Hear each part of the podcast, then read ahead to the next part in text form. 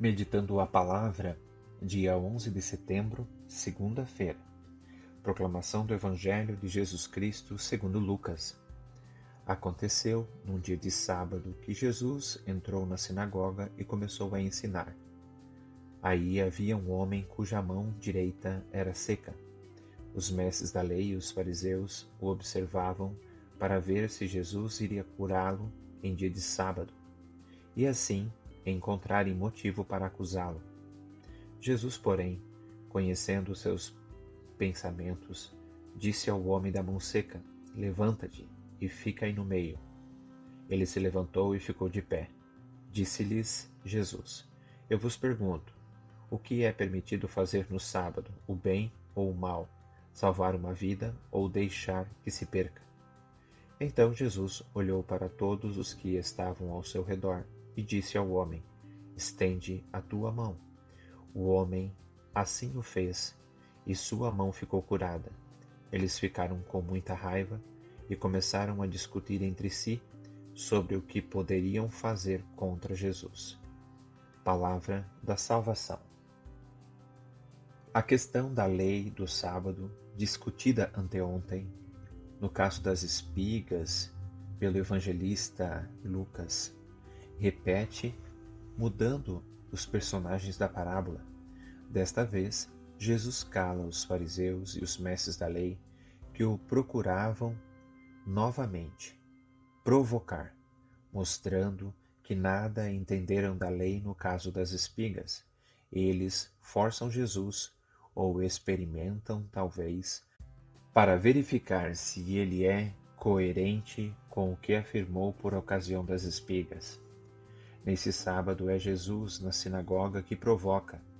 No sábado é permitido fazer o bem ou o mal, salvar uma vida ou destruí-la. Jesus sabia que eles não desafiaram, mas estavam à espreita de alguma fala ou ação em que pudesse censurar. Como Jesus se adiantou na provocação, os mestres da lei e os fariseus ficaram sem resposta. Na verdade, eles não queriam ouvir o ensinamento de Jesus, porque viam as palavras dele uma ameaça ao poder dele sobre o povo. Reservadamente discutiam o que fazer para eliminar Jesus. É interessante notar que Jesus, na sua pergunta, já indicava a resposta que eles não tinham coragem de dar. É a mesma de quando discutiam a questão das espigas. Toda e qualquer lei por mais sagrada que possa parecer, deve ser interpretada sempre a serviço da pessoa humana e não para a vantagem do poder opressor. Nesta questão de leis justas e ilícitas, das leis injustas e justiça, creio que devamos entender o critério ou a definição de justiça. Não trato de forma acadêmica, porque não é minha área, mas o tanto que se possa entender. Em geral, as leis dos países democráticos baseiam-se no princípio fundamental do direito romano. O direito romano era o que regulava as relações sociais entre os povos e entre o povo romano. Vigorou em Roma desde a fundação, ou seja, desde o século VIII a.C.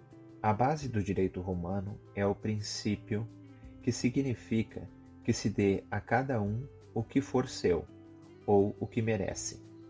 A força está no merecer, isto é, devem ser respeitados os bens que a pessoa possuir ou tiver merecido por seu trabalho ou compra. Assim será injusto ou ilícito, portanto, condenado quem se apossar do que não é da sua propriedade e nem o que tiver não merecido, por seu trabalho, por exemplo. Consta que a frase tenha sido criada pelo grande político, senador, tribuno e orador clássico Marco Túlio Cícero.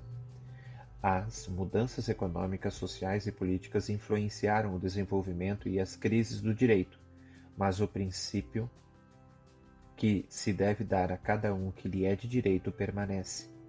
Já o direito que decorre da justiça do reino de Deus é que a pessoa é digna de ter satisfeitas todas as suas necessidades e a sua família. Esta é a lei do amor do Evangelho. Nada te perturbe, nada te amedronte, tudo passa. Só Deus não muda, a paciência tudo alcança, quem tem Deus nada falta, só Deus basta. Por intercessão de Santa Rita de Cássia, Deus te abençoe. Pai, Filho e Espírito Santo. Amém. Abençoada semana.